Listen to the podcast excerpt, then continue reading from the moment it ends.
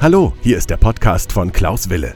Wille, der Podcast für das Familienrecht. Wo ein Wille ist, ist auch ein Weg. Herzlich willkommen und es geht auch gleich los. Ja, herzlich willkommen zu meiner neuen Podcast-Folge. Mein Name ist Rechtsanwalt Wille und ich freue mich, dass ihr wieder dabei seid. Zunächst wünsche ich euch allen ein frohes neues Jahr 2021. Das letzte Jahr war ja sehr ereignisreich. Es hatte sehr viele, ja, Umbrüche, Veränderungen und wir sind wahrscheinlich alle froh, dass es einen neuen Anfang gibt, ein neues Jahr mit hoffentlich besseren Aussichten. Dies ist die Podcast-Folge Nummer 42 und ja, was nimmt man zu einem neuen Jahr? Natürlich verändert sich in der Situation jetzt nicht alles.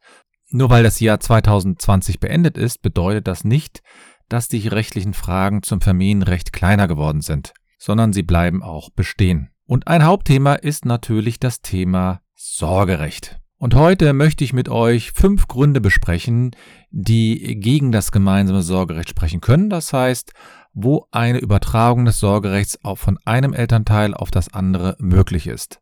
Ja, wir hatten ja schon häufiger das Thema Sorgerecht und ein wichtiger Bestandteil des Sorgerechts ist ja, dass man das Sorgerecht zwischen dem nicht-ehelichen Eltern und den ehelichen Eltern unterscheidet. Also die nicht-ehelichen Eltern, die haben in der Konstruktion des Sorgerechts etwas mehr Hürden zu binden als die äh, verheirateten Eltern.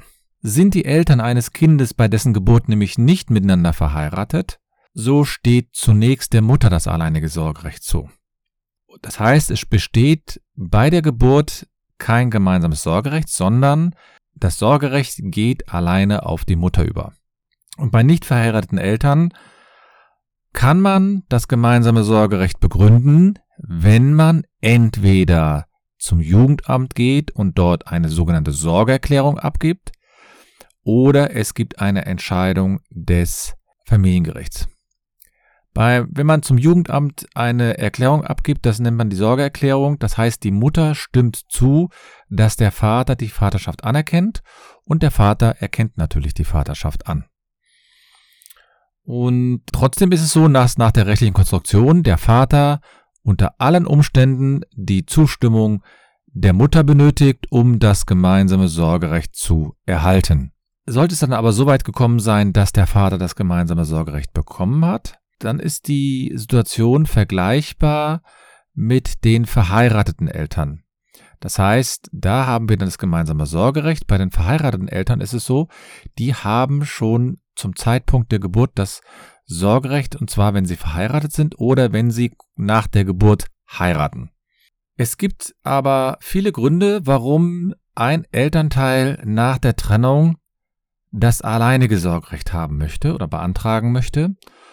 Und ich möchte heute so ein paar Detailfragen mit euch klären. Wenn man jetzt mal die Situation ganz allgemein betrachtet, dann entscheiden die Gerichte immer zwei Faktoren. Und zwar einmal fragen sie sich, muss das Sorgerecht, das gemeinsame Sorgerecht überhaupt aufgehoben werden?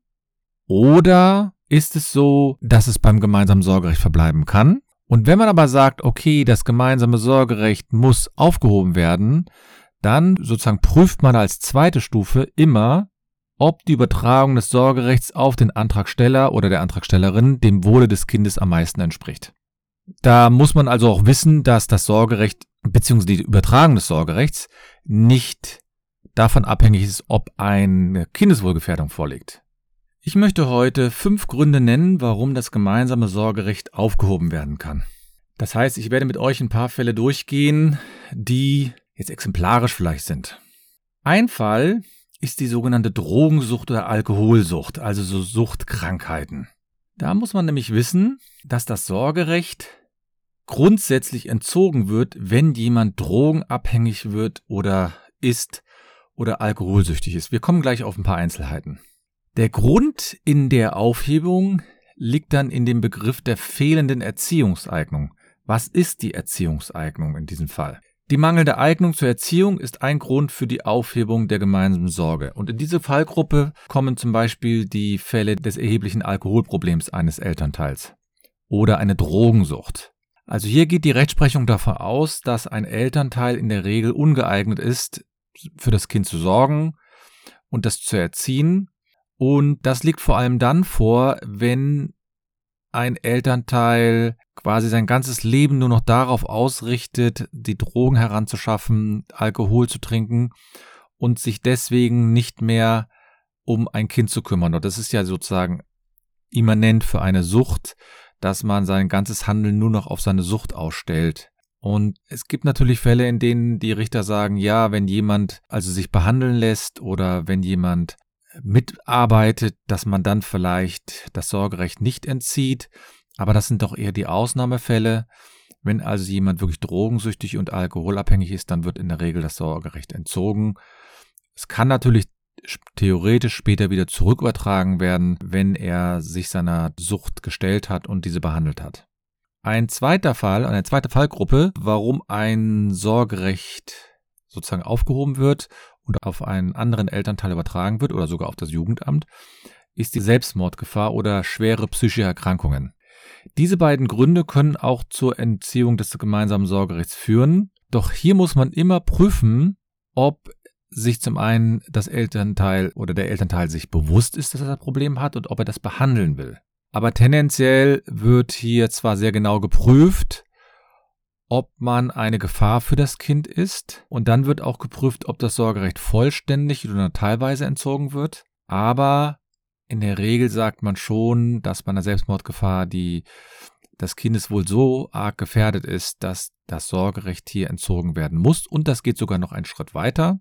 Man wird dann in diesen Fällen sogar prüfen müssen, ob nicht sogar das Umgangsrecht eingeschränkt ist, im Sinne von begleiteten Umgang, oder ob der Umgang sogar ausgeschlossen wird. Das prüfen die Gerichte dann im Einzelfall, ist aber eine sehr weitgehende Maßnahme dann, aber trotzdem, wenn jemand äh, so eine Krankheit oder so eine Erkrankung unterliegt, also Selbstmordgefahr oder psychische Erkrankung, dann sind die Gerichte da relativ, ähm, ja, ich sag mal streng oder zumindest konsequent, sagen wir lieber konsequent, weil sie dann das Sorgerecht hier entziehen. Eine dritte Fallgruppe, die immer wieder genannt wird, ist die folgende. Der betreuende Elternteil lässt keinen Umgang zu. Ich habe also häufig Mandanten, die aufgrund der Einschränkung des Umgangs sofort den Entzug des Sorgerechts verlangen.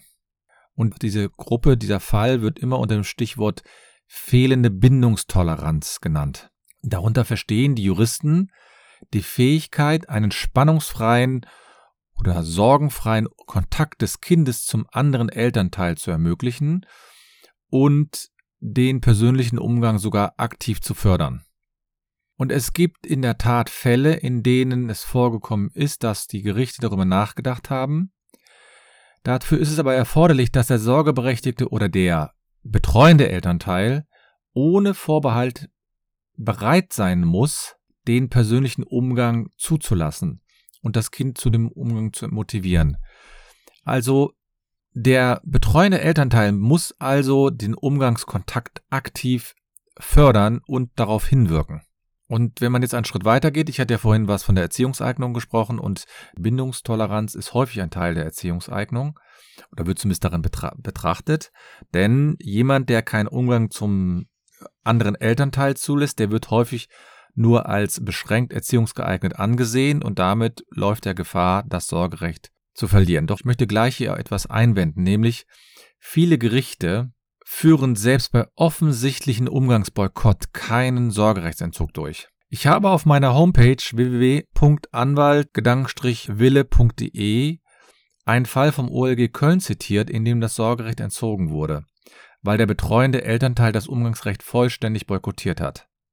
Ich werde diese Entscheidung auch in meinen Shownotes euch näher bringen. Aber es ist ein Ausnahmefall. Und dieser Ausnahmefall wird dann von vielen Mandanten als quasi die Regel angesehen. Und bevor nicht alle Maßnahmen ergriffen worden sind, das heißt begleiteter Umgang und Ordnungsgeld und mehrmalige Hinweise und vielleicht noch Hinweise, dass man eine Elternberatung durchführen muss. Bevor das nicht durchgeführt wird, redet man gar nicht darüber.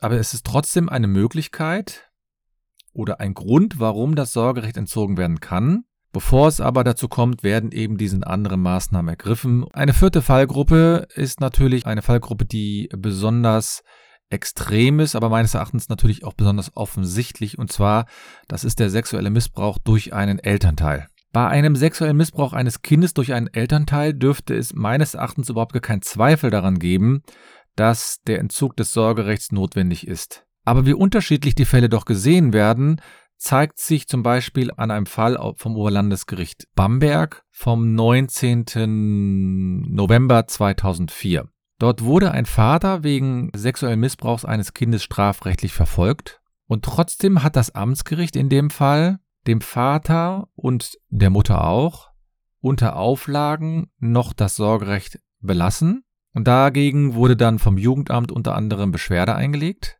und erst das Oberlandesgericht hat dann die Entscheidung revidiert und gesagt, hier muss das Sorgerecht aufgehoben werden.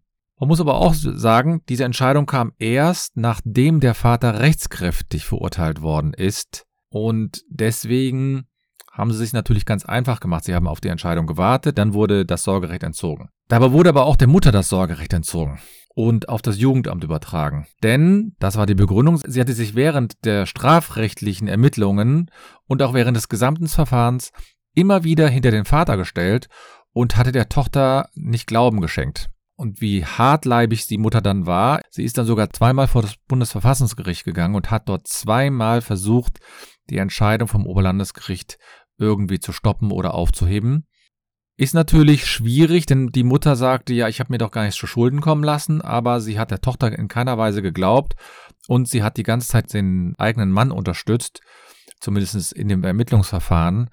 Und da sah doch das Oberlandesgericht hier die Gefahr als zu groß an, dass man das Sorgerecht bei der Mutter belässt. Die Kinder sind dann oder das Kind ist dann später in eine Pflegefamilie gekommen.